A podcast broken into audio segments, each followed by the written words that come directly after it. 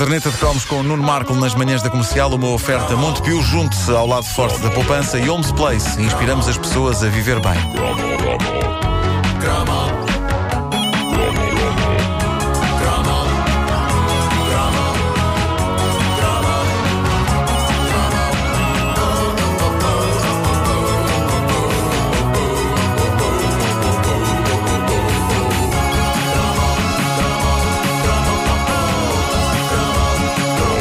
Já ontem disse que adoro ver os ouvintes da caderneta de cromos todos, Todos nus. nus. Pá, incrível, pá, incrível. Não, mas não é. Porque Já- já aqui, tem acontecido, Tivemos mas- aqui uma sincronia impressionante. impressionante. Mas não, eh, eu, eu adoro ver os ouvintes da caderneta de cromos a abrir os seus baús e a descobrir as coisas que foram realmente importantes na vida deles durante os anos 70 e 80, a era croma. Carlos Silvério é um desses ouvintes. O Carlos, nós já conhecemos pessoalmente, ele costuma aparecer quando fazemos sessões de autógrafos, etc. Já lhe servimos comida, não foi? Ah, pois foi, pois No Hard foi. Rock, é sim. verdade. é mas Não, não, não. Ele estava não. lá. Ah, ele estava lá. Estava lá, ele estava lá, mas não estava nas nossas mesas. Não lhe Não comida. Pois não, pois não. Mas mas nó- nós, nós, estamos, nós estamos sempre a descobrir coisas novas sobre o Carlos Silvério. Anteontem ele colocou uma série de objetos e de memórias no Facebook da caderneta de cromos e eu tinha de falar dessas coisas. Este homem era um perigo. Bom, para começar, ele mostrou uma fotografia de uma coisa inofensiva e um objeto que, a mim pessoalmente, sempre me disse muito. Ele mostrou um peãozinho genuíno dos anos 80, um peãozinho para fazer o totobola. Vocês lembram-se disto? Era um, um peãozinho. ah, Tinha um X ou dois. Sim, Já me eu, lembro. Ah, eu já me não lembro sei onde é que aquilo sim, se sim. comprava. Eu tenho ideia que o meu peão do Totobola saiu dentro de um daqueles ovos das máquinas em que se metem as moedas, 50, não é? 50 pau. Mas, mas Eu, como sei- ouvia a bola branca, não fazia isso com um peão, fazia com um bispo. Remetendo para a lógica de renascença. Bomba! Mas eu, eu- eu sei que para uma pessoa que não pesca nada de futebol, o peão do Totobola conseguia ser extremamente útil. Eu preenchi alguns boletins usando o famoso peão do Totobola. Eu tinha uma coisa parecida, mas para o Totoloto, que era uma espécie de uma bola com. com 48 Não, não, não, não, não, não, não. Era, uma- era, era uma coisa redonda que tinha. Uh, Totoloto eram quantos? quantos eram sete? Eram 40 Sete, cerca de eram vários. 7, sim, sete, sim, não é? tinha sete. Então havia sete bolinhas e Sim. cerca de 45 buraquinhos. Sim. Então tu abanavas aquilo e depois as bolinhas iam parar aos buraquinhos que tinham um número. Ah, eu tinha isso. Epá, isso é uma belíssima Tinhas nada, memória. só disse que me ouviste a dizer. Era uma belíssima memória. Eu- Não, eu lembro-me disso. Banda, sério. nós andávamos a ouvir Eu discos, não lembro era? disso. Eu lembro disso.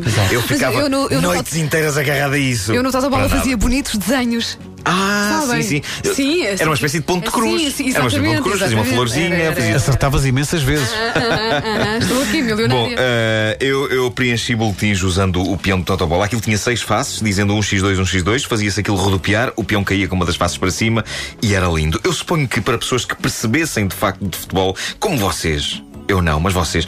Isto devia ser particularmente útil naquelas semanas em que o Totobola era todo composto por jogos de equipas estrangeiras com nomes esquisitos.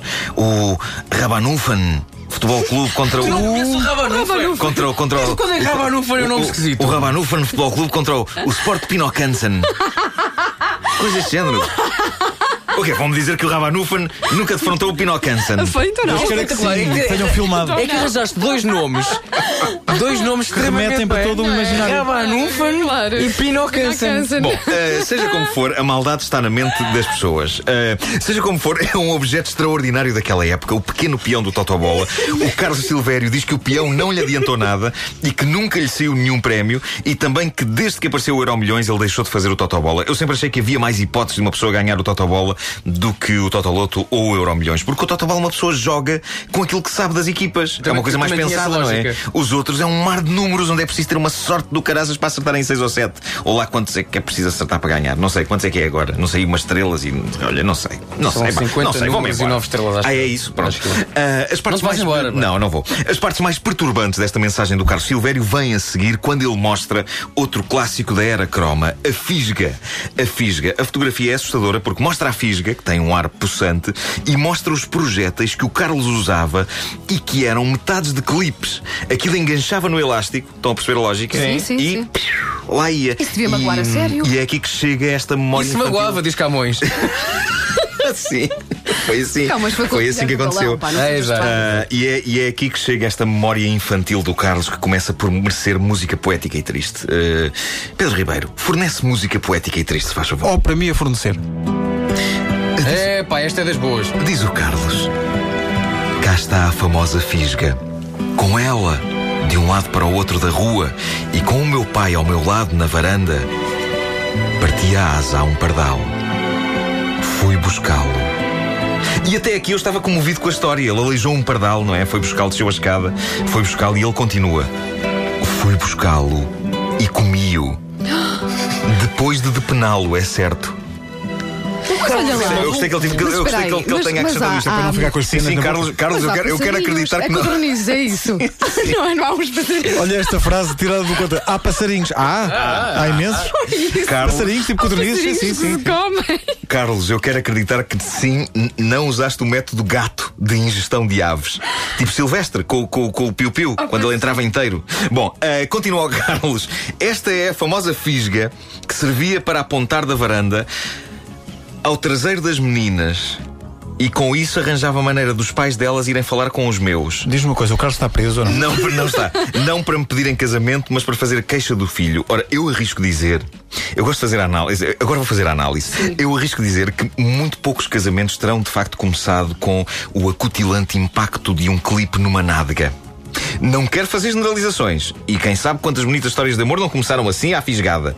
Mas o Carlos descobriu agora em casa dele todo um arsenal, frascos cheios de clipes cortados ao meio para servir de projéteis para a fisga. O que de certa forma é tranquilizador. Ou seja, se todos aqueles clipes estão dentro daqueles depósitos, isso significa que não foram parar nem a asas de pardais, nem a nádegas de miúdas. E isso é bom. Isso é positivo. Agora, Carlos, juizinho com isso. Porque eu de repente estou a imaginar o Carlos, agora já homem feito, agachado na janela de casa, a disparar aquilo contra rabos. Pelo simples não, Carlos, envia-nos a tua morada. Não queremos passar por lá. Temos medo, temos muito medo. Prezamos a nossa nádega.